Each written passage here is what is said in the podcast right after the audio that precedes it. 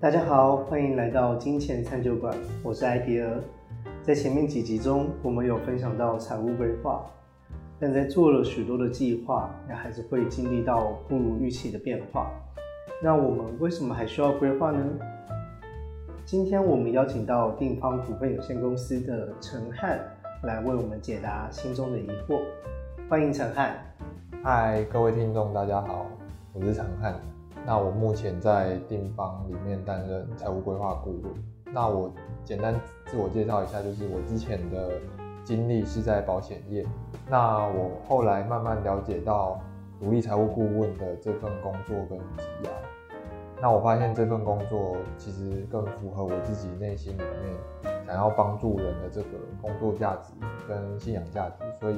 后来我就努力准备证照。那有幸在今年的国际认证财务规划师的 CFP 的测验当中，我有取得测验合格，那才到后面现代的这份工作。好，谢谢陈汉。我先问陈汉一个问题哦，就是在前面几集中，我们有分享到财务规划嘛？但在做了许多的计划，也还是会经历到不如预期的变化。那我们为什么还需要做规划呢？艾迪尔，你的这个问题我觉得很好，这也是我们在协助客户的过程中很常会被问到的问题。但要回答这个问题之前，我们可能要先看这个问这个问题的这位朋友他自己对自己的人生有没有一个指引他前进的北极星，或是他心中有没有希望自己成为怎样的人，还是随波逐流也没关系。为什么我会这样说呢？因为我我自己是前阵子看了一本书，叫做《内在原力》，然后作者是艾瑞克。那他在书里面鼓励读者把自己当成一家公司来经营，并且他有提说，就是我们要为自己的人生负上完全的责任。那我自己觉得这几句的文字可以很好的去成为我们今天讨论的核心，尤其是负上完全责任这件事，因为我并不会说人生有北极星就比较好，或者是随波逐流就不好。不做选择的本身就是一种选择，然后我们不去做决定，这个本身也是一种决定。是因为人生就是我们自己要过的，只要我们自己想清楚自己要成为什么样的人，过什么样的生活，那我们自己自然就会有相应的行动。所以，当我们回到今天的题目。如果今天提问题的的这个朋友，他觉得财务规划或是对未来做计划对他来讲一点也不重要的话，那确实这位朋友可能也不会想要收听我们的节目。但这个没有对或错的问题，就是只要认清楚，为自己的选择负责就好。嗯，这让我想到一部二零一九年的韩国电影，它叫《寄生上流》。导演是奉俊昊，这是一部很重要的韩国电影。然后这部电影也在坎城影展拿到金棕榈奖。那里面主角爸爸这个角色金基哲，他有个台词是这样说：他说，他说，你知道人生什么计划不会失败吗？就是没有计划，因为人生永远无法照着计划走，没有计划就永远不会出错。那我觉得像。对于电影中的主角之一，也就是这位爸爸而言，其实对对他来讲，面对人生变化，表现的无所谓，对他来讲是重要的，所以他选择不去做计划，因为他认定说未来注定会失败，所以他有选择放弃一切改变现状的行动。但如如果这个是他想清楚想要过的人生，那不去计划的思路确实符合他内心的价值观。我们也没有资格说这件事情对或错。就是说，如果我们想要过悲惨的生活，不会有人阻止我们。但前提都是我们自己有思考过就好。因为没有其他人会管我们想不想做计划。因为不去做计划也是一种计划。所以，我我们再回到问题，就是如果今天提出这个问题的朋友，内心他有自己想过的人生。想成为的人，那他也做了一些计划，他但是他真的很担心生活中的很多变数会让计划泡汤，或是做白工。那我们作为财务规划师的这个角色，可以在这点上怎么样去做更好的协助？我觉得这才是今天主题可以真正进入核心的重点，就是要先有想要改变、想要计划的意愿，才有后面在讨论说计划计划之后如何面对变化的问题。嗯，那我想问陈汉，认为的规划是什么呢？我认为的财务规划是跟一生的愿景、使命、热情、理想、梦想这些蓝图跟目标紧紧相依的人生计划。那呃，我刚好前我想到前阵子因为战争议题成为台湾人心里面隐隐的担忧。那我自己刚好那段时间也看了一部二零一九年关于叙利亚内战的一个相关的纪录片，叫做《亲爱的沙马》。导演是叙利亚的一个战地女记者，她叫瓦代卡提波。那这部纪录片是她真实经历五年叙利亚内战的岁月，也是她给刚出生的女儿沙马的一封影像的情书。导演他在纪录片里面有说：“我为沙马拍下这部影片，是希望他了解我们奋斗都是为了什么。”我之所以会提到上面的纪录片，是因为我觉得作为财务规划顾问的工作角色，其实我我们也会自问说，如果面对无情的战争或是生死存亡之际，在混乱或者是恐惧的笼罩人生的当下，那我们之前做的这些财务规划，如何的可能去协助我们的客户面对变动，或是他们的一生？我相信财务规划的过程跟结果是，即便在面临极端事件的时候，是还是可以协助我们面对人生的变动。也许就像上面提到的纪录片里面对生命的叩问，我们也在规划过程里面陪伴客户去想。也许就像上面提到纪录片里面对生命的叩问，我们也在规划过程陪伴客户去想。我们的奋斗是为了什么？我印象前阵子刚好看到一段爱因斯坦的名言，是这样说：他说，如果我只有一小时可以解决一个攸关自身性命的问题，我一定会把前五十五分钟都拿来判断该问的问题是什么。嗯，那我看到这段话的时候，那段时间也让我沉淀了蛮长一段时间，是因为我。后来慢慢了解到，说其实困难的从来不是计划赶不上变化，困难的是我们想要去哪里，想要成为什么样的人，过怎样的生活，这才是最困难的问题。因为如果我们不知道要去哪里，那么往哪个地方或哪个方向走，根本一点都不重要。嗯，所以我觉得回到一个财务规划师的工作。我们虽然在字面上协助的是客户在财务上面的课题，但真正核心的问题却不完全都是金钱的问题，而是价值观的问题。我觉得我们的工作是去陪伴客户一起面对人生最终点的这些问题，就像是上面爱因斯坦说，去判断我该问的问题是什么。那我们陪伴客户去问的问题就是：我们想成为怎么样的人，想过怎么样的生活，想做什么事情，想带给世界什么样的价值？这四个大问题会成为我们财务规划的北极星。当这些问题都想清楚了，当我们去面对到极端事件或是人生变动的时候，这些对自己人生的信仰、价值、原则。就会成为面对变化的行动准则。就像尼采说的：“一个人知道自己为什么而活，就可以忍受任何一种生活。”然后我这边想要再问陈汉一个问题，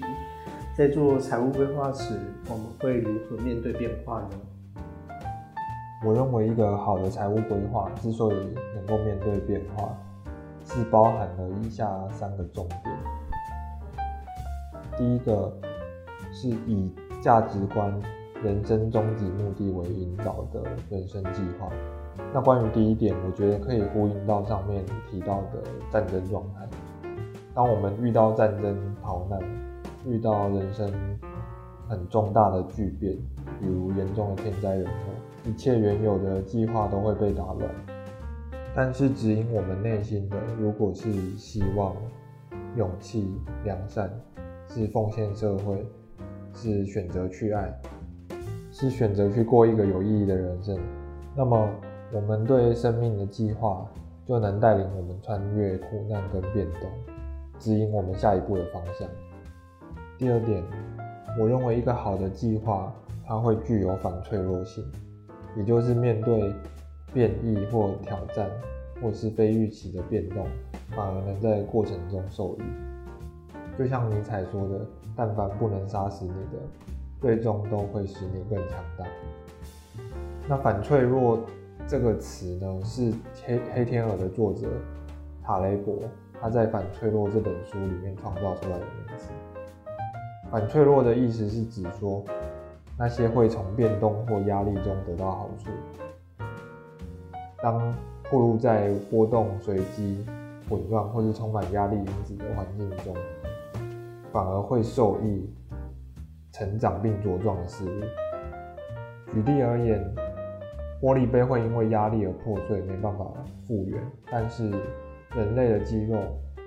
却会因为适当的压力而变得强壮，这就是反脆弱性。也因此。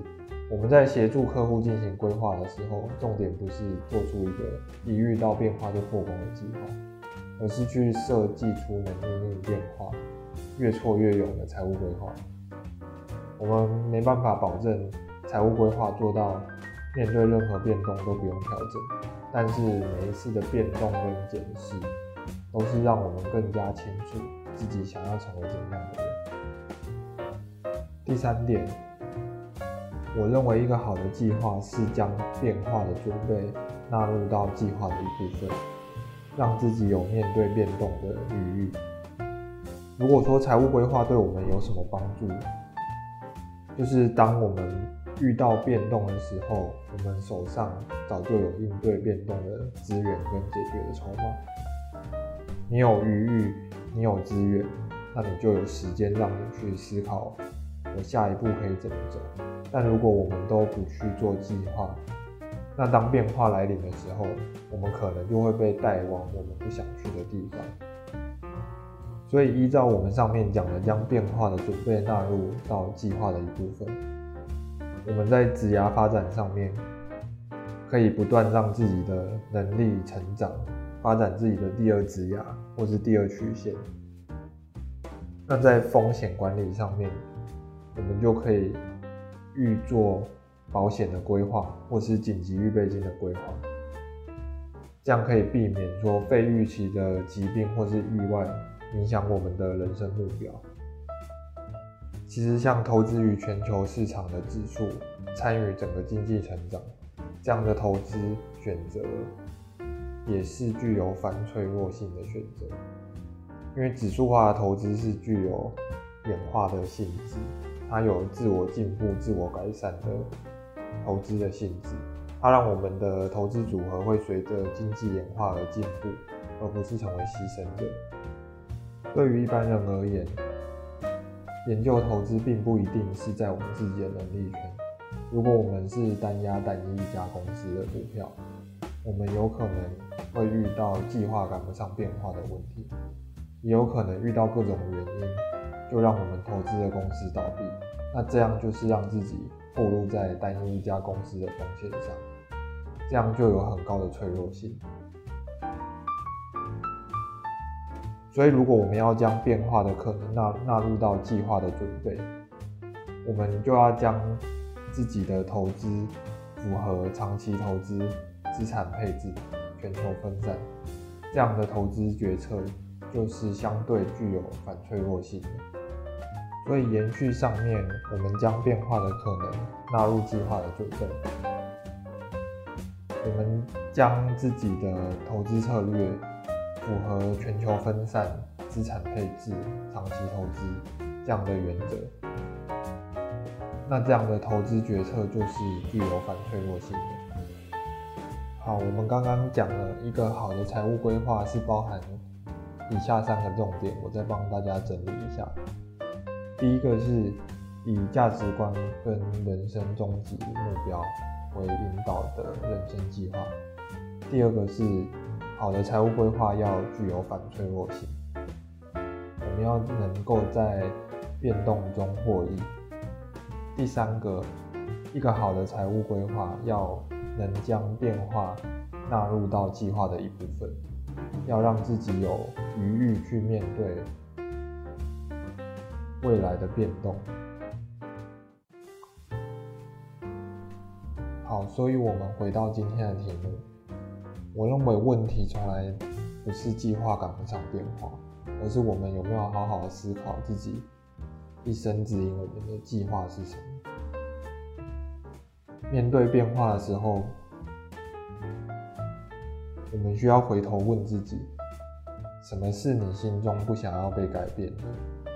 这才是最重要的重点，因为变化是生命的核心，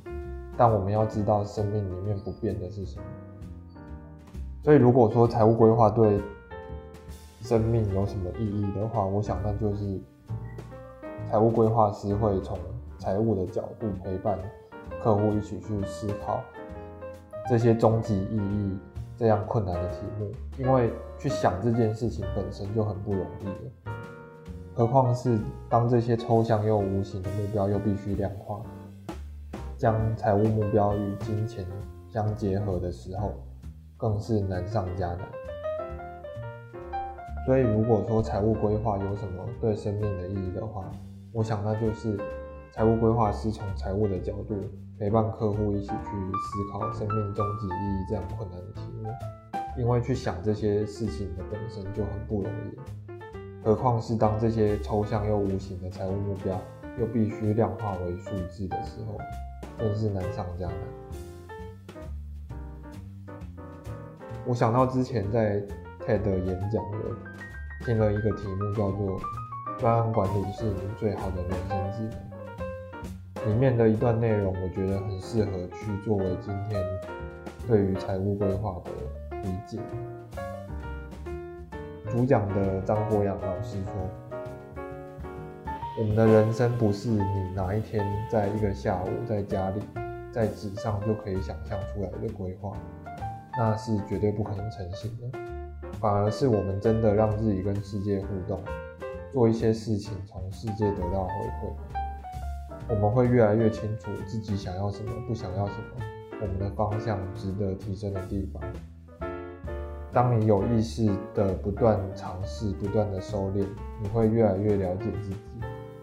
你也才能够帮自己定出一个符合变动，并且符合自己真心想要的人生计划。我自己对上面这一段的理解是，在做财务规划这件事情上面，以终为始跟先行动后思考这两件事是同样重要的事情。因为我知道计划会赶不上变化，但是我更知道，如果我对人生完全不去做计划，那就是任由世界决定我人生要去的方向。但这，但这真是我自己想过的生活吗？我心里面有一个图像是这样的：当我们做完一个完整的财务规划之后，我们开始实际的放到生活中去执行。我们会开始遇到变动，遇上风险，遇到很多不可预料的事情。但我们也在每次遇到改变而受阻的过程，我们都是在重新认识自己，更知道未来我要怎么样做计划，也越来越清楚自己想要成为怎么样的人。虽然人生的目标是无形的。但财务规划的计划的拟定的过程，就像是预计划出的一个参考的蓝图。但是人生的偶然跟随机性才会让色笔真正的落到那张人生画布上。人生的目标虽然是无形的，但我认为财务规划的计划过程就像是预计画出的一个参考蓝图。但人生的偶然跟随机性，才会让色笔真正落到那张人生的画布上。我觉得计划蓝图跟偶然随机性的互动，就像一段很美妙的双人舞，在这个一笔一画的过程里，才真正建构了我们的人生图像。谢谢陈汉今天的分享，相信大家也更了解为什么即使有变化，依然也要做规划。如果有任何的问题，欢迎大家在下方留言发问，或是与我们联系。在资讯栏中有我们的联系方式。你们的支持是我们频道继续努力的动力。感谢大家的收听，那我们就下次见喽，拜拜。